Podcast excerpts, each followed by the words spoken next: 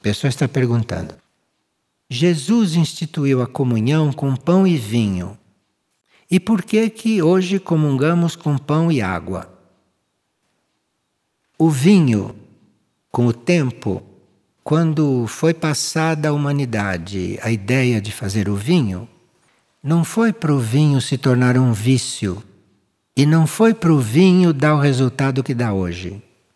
A ideia de fazer o vinho foi para que a humanidade, tomando vinho, tivesse a oportunidade de se desligar um pouquinho do corpo físico.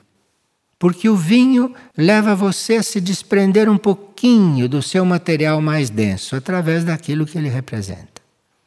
Então o vinho não era o que usam hoje, beber vinho para para se embriagar, para ficar alegre, para ficar contente.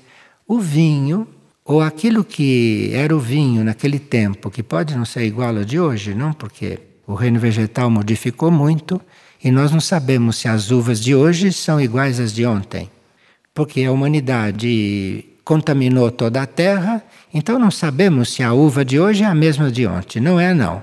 Deve estar tudo diferente, porque a terra hoje é outra, é contaminada. Mas digamos que o vinho é o vinho que nós conhecemos. Acho que não era como o de hoje.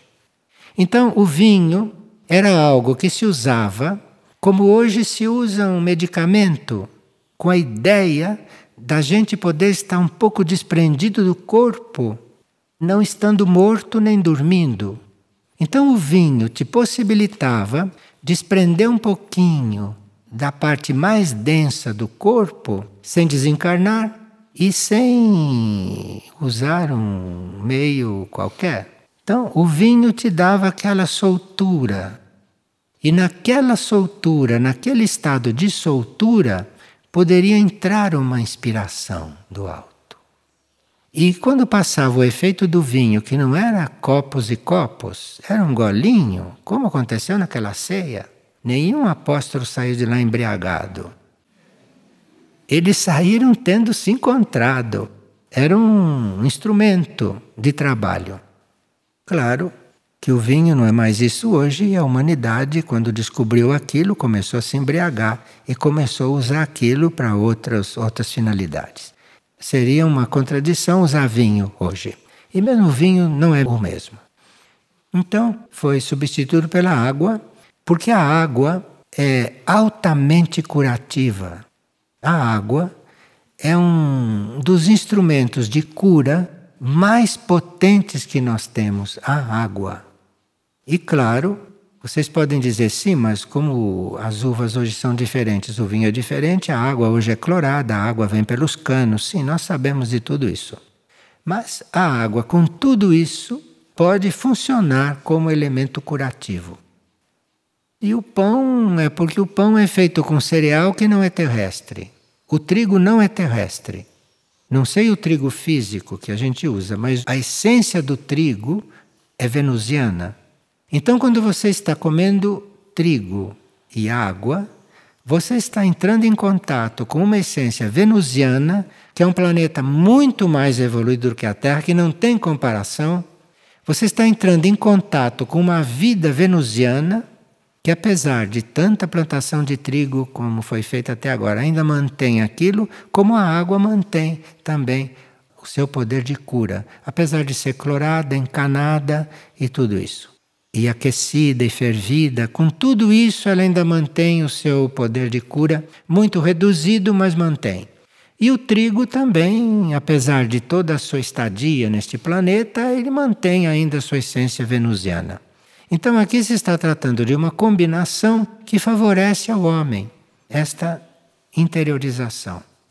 Nós não temos consciência destas coisas, mas dentro de um nível nosso existe essa consciência. Então, se você se dispõe a fazer uma comunhão, se você se dispõe a usar um ritual que sempre se usou, que não foi Jesus que inventou isto, isso sempre existiu, ele repetiu aquele ritual ali, mas aquilo era uma coisa que se fazia. Então aquilo tem um poder de renovação muito grande e um poder de interiorização muito grande. E se nós soubermos fazer este ritual, porque isso é um ritual. Como ali naquele momento foi um ritual que foi feito. Quando ele misturou o pão e o vinho e deu, aquilo foi um ritual. Tanto assim que todos saíram de lá outras pessoas. Ninguém saiu igual. Ninguém saiu de lá como era, ninguém. Como de uma verdadeira comunhão, você não sai igual. Não deve sair, não pode sair igual.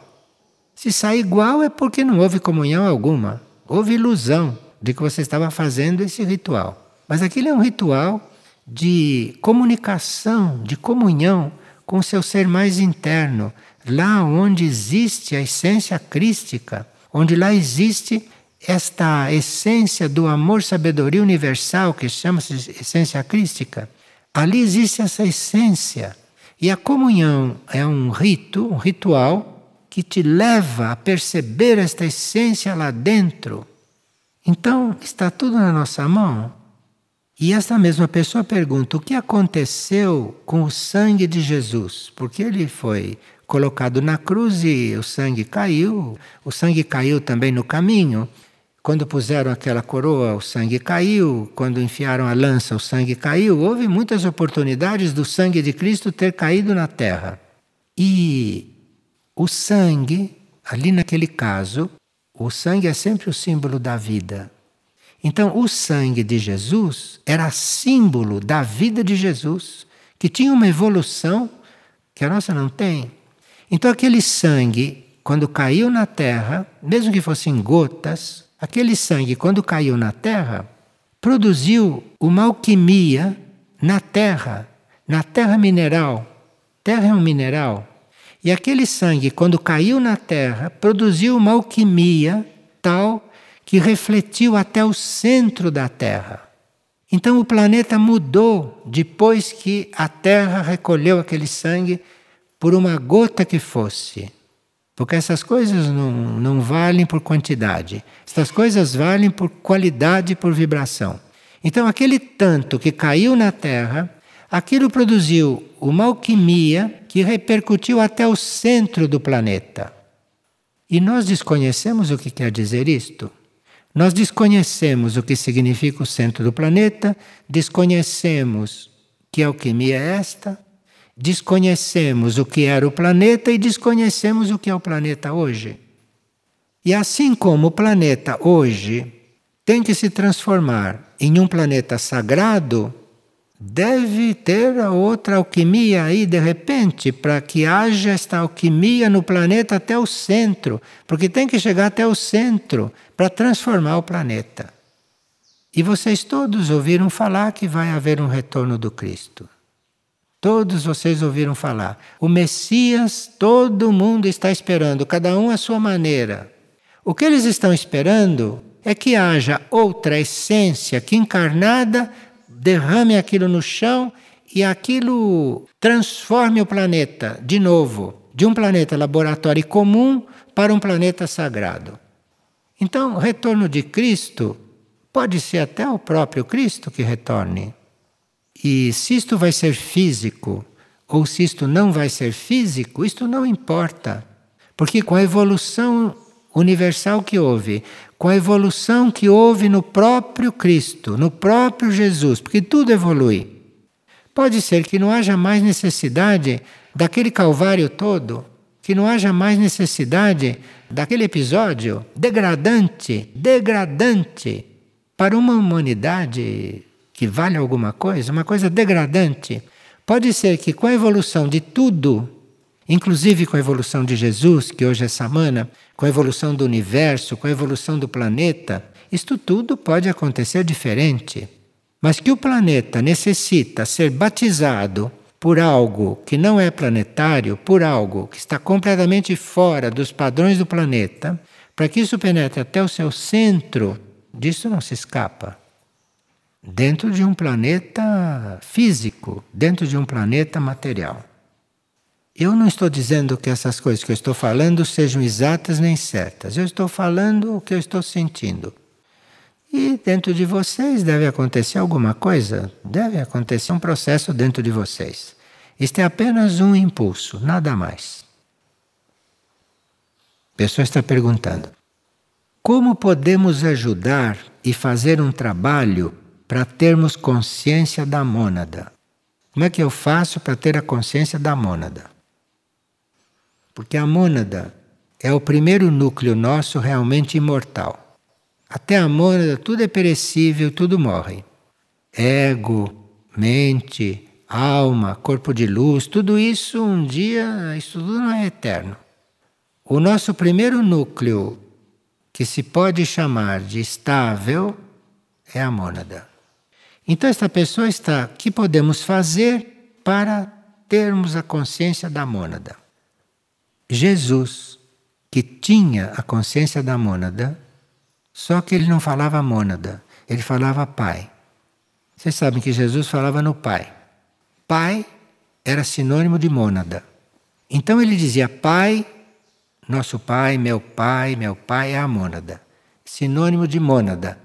E ele disse: Ninguém chega ao Pai senão por mim. Ninguém chega à mônada senão através do eu superior. O eu superior é um estágio que ele estava representando. Ele representou o eu superior desde que era criança. Vocês se lembram, pela história, que ele era criança e já estava falando entre os doutores. Então, ele representava o eu superior, que era a alma. E essa alma foi se manifestando, foi se desenvolvendo. Esta alma foi fazendo coisas que não estavam nas leis terrestres. Aquela alma foi realizando coisas que estão em outras leis. E ele então agiu como alma até um certo ponto. E ele disse: Ninguém chega ao Pai senão por mim. Ninguém chega à mônada senão através do eu superior. Inútil ficar batendo na porta da mônada, porque não vai abrir. Não é você que tem que bater na porta da mônada. Quem tem que bater na porta da mônada é o seu eu superior, é a sua alma.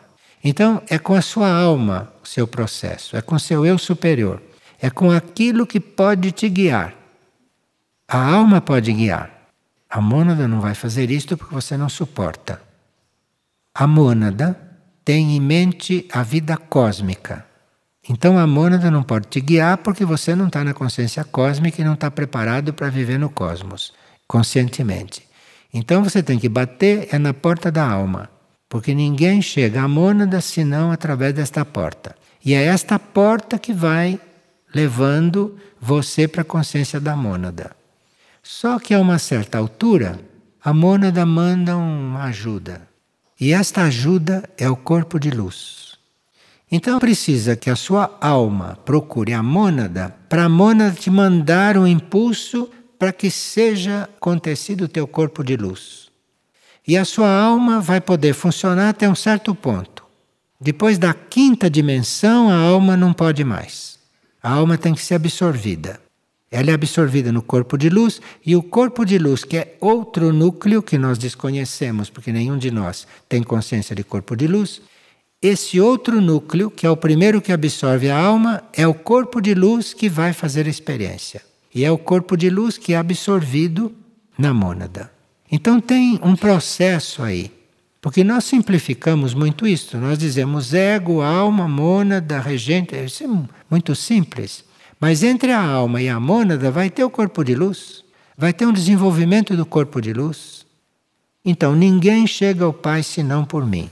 Pai é a mônada e alma é a porta. Inclusive, neste caso, em todos os casos que a gente conheça, no nosso nível evolutivo, a oração é a chave.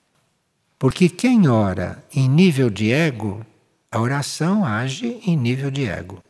Quem ora está em nível de alma, a oração está agindo em nível de alma. E daí por diante, a oração vai agindo no nível em que deve agir. Porque a oração é sábia, a oração não se engana. Nós oramos até que a oração tome corpo. E quando a oração passa a ser, é um mistério. E a oração vai para qualquer coisa. E aí vai dando a possibilidade de nós começarmos a meditar um pouco. E se formos uma Santa Teresa de Ávila, ou se formos um São João da Cruz, Aí vamos começar também a contemplar. Até que um dia chegamos na mônada. Porque temos que ter tudo isso desenvolvido para quando chegarmos na mônada, reconhecer as nossas outras partes, que são as outras mônadas. Porque nós não somos uma mônada, nós somos sete mônadas.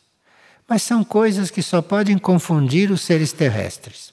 Você tem que ir subindo para quando começar a se aproximar da consciência da mônada, ficar conhecendo as suas irmãs. E aí vem a vida monádica, que não tem nada a ver com esta terra. A vida monádica não tem nada a ver com esta terra. A vida monádica é uma vida de encontro, de união, de interação entre as sete. Isto é a vida monádica. Tem nada a ver com esta terra. Então, essas sete mônadas vão começando a se reunir e se tornam numa oitava mônada. Isso está escrito no livro de Erques. É que a gente lê lá e não sabe o que quer dizer. Mas aquilo está escrito lá. Erques, que é o, o instrutor filosófico da humanidade, está aguardando que haja receptividade para a sua filosofia mas Erques é um núcleo de filosofia para esta terra. Então, aquilo se une tudo e vai subindo para o regente. E aí começa a nossa vida cósmica. Então, o processo da Mona não tem nada a ver com esta terra. O processo da Mona tem a ver em erguer a alma, erguer a alma até a alma poder entrar lá dentro disso tudo. Esse é o processo da Mona daqui. Mas o verdadeiro processo da Mona não tem nada a ver com a terra e o processo da mônada, a essa altura, já está visualizando o seu caminho cósmico. Porque a mônada vem de reino mineral, vegetal, animal, humano, agora tem que ir para ir para um reino cósmico, a mônada. E a alma é que é o instrumento para isso tudo acontecer. Porque a mônada está traindo a alma. A mônada não está dizendo para a alma o que ela deve fazer nesta terra. A alma tem que saber disto. A vida da mônada está atraindo as mônadas de hoje, né? A mônada está elevando a alma. Porque quando ela conseguir elevar a alma e assimilar a alma, aí ela pode ir reconhecendo as outras. E aí as outras vão se reunindo. E isto é o trabalho da oitava mônada, que é citada lá no livro de Erques, que vai então para o regente. E o livro de Erques foi um livro no qual colaboraram alguns seres que têm consciência de regente, como Sicuma, por exemplo. Tem consciência de regente. Então aquilo foi um, um pequeno, pequeno soprinho de Sicuma. E claro que agora precisa que a gente viva estas coisas para poder receber eventualmente um outro soprinho. Enfim, Precisa um certo esforço também para ouvir certas coisas. Precisa vencer certas resistências. Precisa treinar a mente a ouvir certas coisas, porque tem mentes que a esta altura já estão adormecidas. Mas a mente precisa treinar. A mente precisa treinar a entrar em outros mundos. A mente precisa treinar a pensar em outras coisas, não nas coisas terrestres. Porque para certas mentes, a vida terrestre está nos últimos momentos, para certas mentes, não para todas. Mas para certas mentes, esta vida terrestre não tem mais sentido. E por mais que a gente queira se enganar, por mais que a gente queira mentir para si mesmo, para certas mentes a vida terrestre deixou de ter sentido.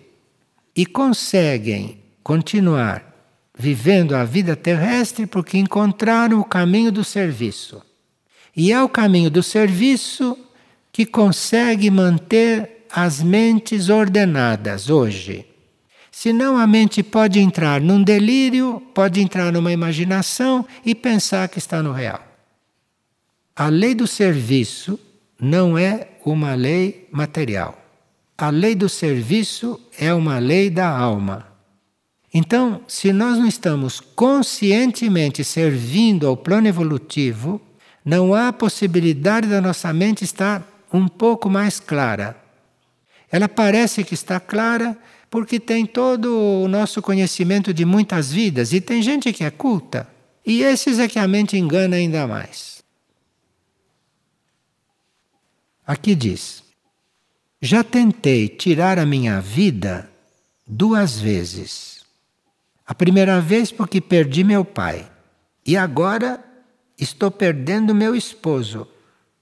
Estou perdendo meu casamento. Então estou pensando de novo em tirar a minha vida. O que faço? Eu vou dizer uma coisa que não devia ser mal compreendida. Se uma pessoa diz, perdi meu pai, e se uma pessoa diz, perdi meu casamento, perdi meu esposo, esta pessoa tem um grande senso de posse. Porque a gente só pode perder aquilo que acha que possui. E o amor não é possuir nada.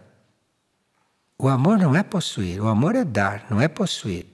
Então, ninguém perde o pai porque o pai morreu. Você não perde o pai porque o pai desencarnou. Se o pai desencarnou, ele está muito mais em contato com você do que antes, quando estava encarnado. Porque quando ele estava encarnado, ele tinha o contato com a pessoa que você é. Desencarnado, ele começa a ter contato com você nos planos internos e você com ele se estiver lá.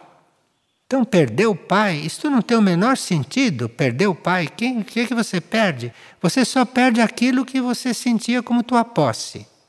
E como posse é o contrário de todo o impulso evolutivo, você tem que soltar seu pai. Morto ou vivo, tem que soltar seu pai. Tem que soltar isto para você poder encontrá-lo finalmente. Mas se não, se acha que perdeu, você está se sentindo roubada de alguma coisa. E agora, o seu esposo, você está com uma oportunidade de se desprender de mais alguma coisa? Se isso está te segurando, é melhor que você perca. Agora, você só pode sentir que perdeu se você estava se sentindo dono dele. Senão, não tem como sentir isto. Isto são coisas elementares da escola do desapego. Nós temos que trabalhar estas coisas antes que o, os nossos laços se desfaçam violentamente. Você precisa limpar esses laços todos antes de chegar nessas crises. Agora, se você vai tirar a sua própria vida porque perdeu isso e perdeu aquilo, você está enganada porque você não era dona de nenhum deles. Você que pensava que era, mas não é. E outra coisa, você está iludida também em achar que você vai tirar a sua própria vida. A vida é imortal e infinita. Quem se suicida não vai perder a vida. A vida vai continuar, porque a vida é imortal. A vida não acaba nunca. Tirar a vida vai fazer com que você vá para o mais baixo do plano astral. Isso é que vai fazer. Você não vai tirar a sua vida. Em vez de você viver aqui, que é um laboratório de transformação, você vai viver no mais baixo astral, ou no inferno, na linguagem dos católicos cristãos, o inferno quer dizer, o mais baixo astral. É para lá que você vai viver porque saiu daqui por sua alta recreação. Porque cada um de nós tem sua data para se retirar daqui. E essa data está dentro de um esquema evolutivo muito amplo que nós não conhecemos. Tirar a vida significa ir esperar no baixo astral até chegar à data em que você devia morrer. Estou falando em termos bem claros. Mas para ficar claro, quem tira a própria vida vai para o nível mais baixo do astral até chegar à data em que estava marcada para ele. Isso é o que você vai fazer. Então, você está ficando liberada de laço por laço e finalmente está num caminho onde você pode ser você mesma. Porque enquanto está ligada com o marido, enquanto está ligada com o pai, enquanto está ligada com o filho, enquanto está ligada com propriedade, com casa, com não sei o quê, você não pode ser o que você é, porque você não é nada disso. Você é uma essência livre, não é nada disso. Veja como precisamos estar atentos, como precisamos estar lúcidos, como precisamos estar desconfiando das coisas que nós somos e como precisamos ter a vontade de sermos outra coisa. Porque a nossa vida não tem fim. Mas a nossa vida pode ir numa evolução, como pode ir numa regressão. E nós, no nosso livre-arbítrio, escolhemos isto. Tem uns que não têm condições de escolher porque não entendem. Mas quem entende deve ver bem o que está escolhendo. Porque estamos em momentos de juízo. E o que vale hoje em dia são as nossas escolhas. É pelas nossas escolhas que seremos atraídos para lá, para cá, para lá, para cima, para baixo. São as nossas escolhas que determinam aonde vamos estar. E lá para onde vamos estar, não podemos levar ninguém. Esta é outra coisa que precisa saber. Você não vai levar ninguém. Você vai você, porque cada um vai para onde tiver que ir. Não se leva ninguém para o ponto em que a gente vai, no juízo. No juízo vai cada um para o lugar que lhe corresponde. E depois, estando liberado de tantas coisas, vai subindo em consciência e depois vai reencontrando tudo. Mas vai reencontrando tudo de outra maneira, de outro jeito e num outro plano. Essas coisas sobre o juízo são às vezes desagradáveis, porque a nossa mente não está habituada. A nossa mente está habituada na ilusão. Vocês todos devem saber que existiu Alice Bailey. E todos vocês devem saber que Alice Bailey escreveu um livro chamado A Ilusão, um Problema Mundial. Que foi um livro ditado por um grande mestre tibetano. A Ilusão, Problema Mundial. Tem muita gente que leu a ilusão, mas continuou iludido porque não quis se liberar. Mas lá na ilusão, problema mundial, está todo o abecedário de quanto somos iludidos, porque ilusão é um dos problemas da humanidade mundial, problema mundial. Não existe gente humana que não seja iludida. A ilusão é um problema mundial, segundo o tibetano. Mas não é um livro que foi muito lido. Aliás, é uma obra que não foi lida como deveria ter sido. Como a obra de Moria, do Agni Yoga, também deve ter sido folheada por alguns, mas não foi lida. São duas obras fundamentais que marcam uma etapa do planeta para outra, que marcam uma etapa da evolução humana. É a obra do Agni Yoga de Moria e a obra do Alice Bell do tibetano. E, em parte, a obra da Blavatsky que os que leram, não sei se entraram nas obras. Não parece que entraram, não parece. Está tudo aí. Não nos falta nada. Não nos falta nada. E quem quiser se habilitar para ler a ilusão, problema mundial, não deixe de ler, porque isto pode realmente ser uma grande limpeza. Uma grande limpeza. Mas lê mesmo. Lê compreendendo os instrumentos estão todos aí. Além da oração, porque a oração pode levar tudo isso sem você ler nada. Tudo. Não há onde a oração não possa chegar. Mas precisa estar orando. Podia nos dar algumas indicações do que pode facilitar entrarmos no trabalho de oração contínua e ininterrupta 24 horas por dia? é não só a prática regular e disciplinada, mas é a vivência da oração. Então, nós podemos inclusive ter uma oração formal com um belíssimo texto. Enquanto você não viver aquele texto, você não está orando. Você pensa que está orando, mas não está. A oração você tem que estar vivendo. E é vivendo a oração que a oração vai se instalando em você. E para orar 24 horas por dia ininterruptamente, é preciso que a oração tenha se instalado de tal maneira que ela vá acontecendo em você independentemente da sua consciência. Porque sim, pode ter seres que oram continuamente. Independentemente do que estejam fazendo, estão fazendo coisas secundárias. Mas na realidade estão é orando lá dentro. A oração se implanta. Quando existe, se implanta. E quando ela se implanta, ela não se interrompe. Ela vai dia e noite, ano após ano. Então a oração contínua e vivida é a vivência da oração. E não só a prática de orar, a vivência daquilo que se está orando. Digamos que você seja católico e ore a Ave Maria. Então diz: Ave Maria, cheia de graça, o Senhor é convosco. Bendita sois vós entre as mulheres, e bendito é o fruto do vosso ventre, Jesus. Você sabe o que são essas coisas? Você precisa fazer isso de tal forma que você vai descobrindo que estas coisas. Então você está vivendo a oração. Você está vivendo aquilo tudo. Você está vivendo e isso se instala em você.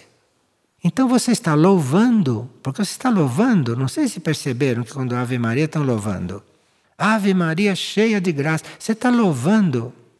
Você está louvando a Mãe Universal. Você está louvando a consciência feminina do todo, que é o que é a Mãe Universal. O todo é uma consciência masculina e feminina, o todo é uma consciência única. A Mãe Universal é a consciência feminina do todo.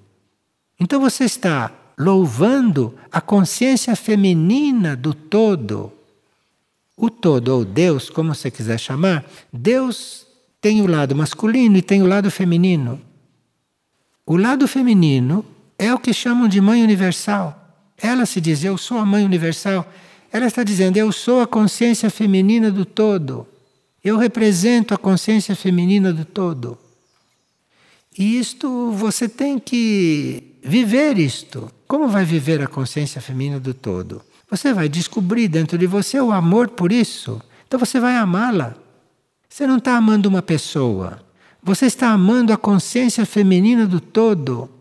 E com isso você vai fazer a experiência feminina do todo, que você não pode fazer em nenhum corpo feminino. Para você fazer a experiência feminina do todo, você precisa estar dentro desta consciência feminina, que aqui entre nós é chamada de Mãe Universal. Então você tem que estar dentro dessa consciência feminina. E essa consciência feminina estende o seu poder sobre nós todos, porque ela, como consciência feminina, é isso. Você traduz isso, manto da Mãe Universal, mas isso é a consciência feminina do todo que nos cobre a todos, porque nós precisamos chegar nisso, para depois chegar no resto da consciência do todo, que é a consciência masculina. E agora é época da consciência feminina, porque a Terra entra numa polaridade feminina. Neste planeta que vai desenvolver a polaridade feminina do planeta, como sabemos disso há 30 anos.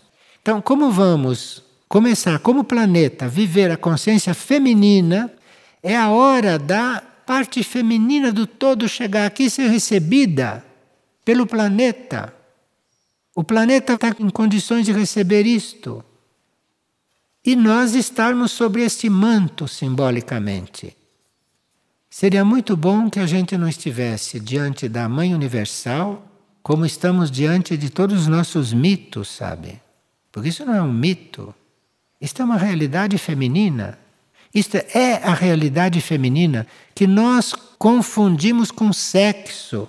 Isso não tem nada a ver com sexo. Isto são polaridades do todo, que não é sexo, não tem nada a ver com isto. Bom, quem se puser a orar vai descobrindo isto.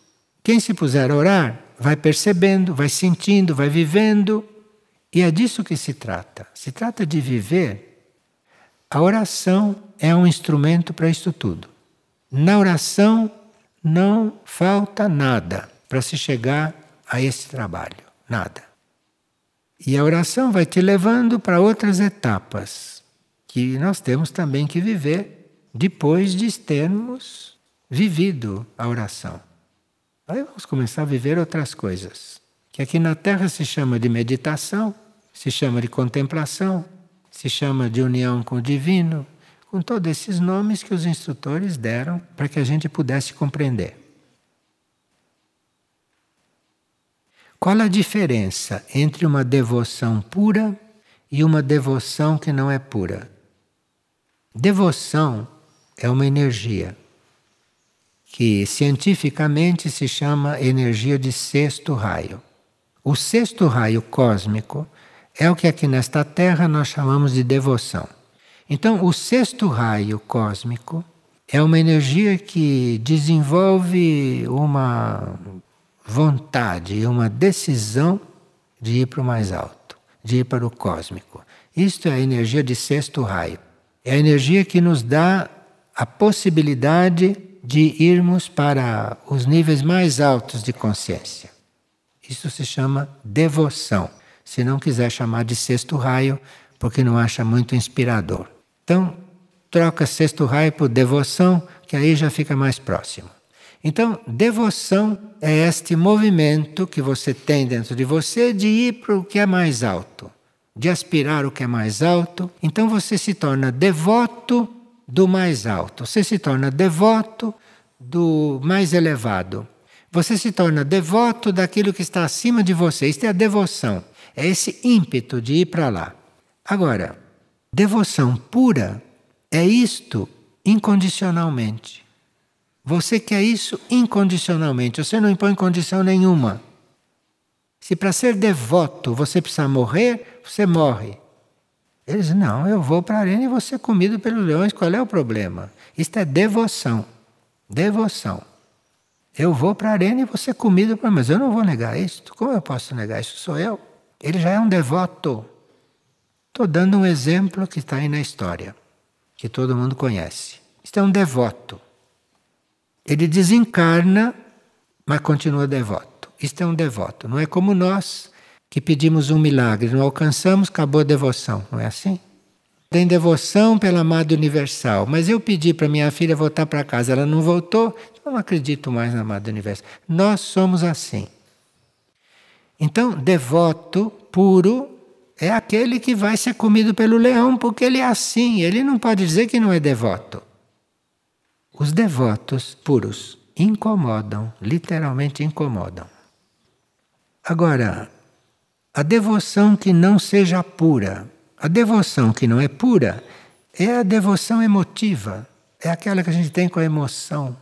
Então tem gente que diz, ah, eu sou devoto da e começa a chorar, chorar, chorar. Isso é devoção impura começa a gritar, Ave Maria, cheia de graça. Isso é devoção impura, tudo isso é impuro. A devoção pura é incondicional. Devoção pura é fé. A devoção pura é silêncio. Ninguém está vendo o que você está dizendo. Pode ser devoção pura, mais pura do que a outra, que você está mostrando que está orando. Bem, a devoção que não é pura é emotiva, é horizontal. A pura é vertical. A pura vai para aquilo incondicionalmente, vai para o desconhecido, vai para o mistério. Quer dizer, não, eu vou ser comido pelo leão. Não, nem se pergunta para onde ele vai, o que vai acontecer com ele depois. Vai ser comido pelo leão, pronto. Devoção pura. E a devoção que vai levá-lo para onde ele tiver que ir que tanto pode ser para uma mente superior abstrata, como pode ser para Júpiter, para Vênus, para Andrômeda, para onde for. Mas é devoção isto. É esta coisa que leva incondicional. Agora, para ser um devoto, precisa que a gente não se envolva com a própria condição humana. Nós somos conscientes que somos humanos, Somos conscientes que vivemos numa condição humana, com tudo aquilo que a condição humana representa, e nós temos é que não nos envolver com a nossa condição humana. Vamos ser humanos até quando tivermos que ser, enquanto nós não estivermos lá no corpo de luz, enquanto não estivermos lá na mônada, vamos ser humanos. Não adianta ter pressa, nem revolta, nem ansiedade. Então, você tem que estar nisso sem envolvimento. E como a gente está buscando o tempo real, não está nem pensando que está passando o tempo, que está atrasado, ou que precisa se adiantar, ou que está muito lento. Tudo isso quer dizer que você está no tempo planetário, que não está no tempo real. Então nós teríamos que trabalhar a purificação de todos os nossos corpos em todos os níveis, e o instrumento que a hierarquia está revelando que é o nosso instrumento para este momento é a oração.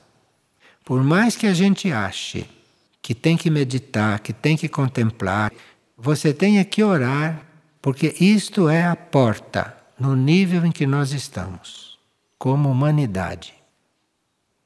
E se alguém já estiver num outro nível, se ele já for um contemplativo, e se conta nos dedos em toda a história, se ele já acha que é um contemplativo, se ele for realmente um contemplativo, ele vai contemplar que deve orar. E aí vai orar por todos aqueles que não oram. E ele, na contemplação dele, vai estar orando por nós todos que precisamos e pelo planeta que precisa mais do que qualquer outro planeta desse sistema solar. Vamos refletir sobre essas coisas, não? E vamos ver se hoje vamos orar um pouquinho diferente. Vamos ver se vocês oram num outro ponto que já tem condições de orar em outro ponto. E se puderem entrar numa oração incondicional, tanto melhor. Porque aí a energia que for gerada vai ser encaminhada para onde for mais necessário. E não para onde vocês estão querendo enviar. Obrigado então.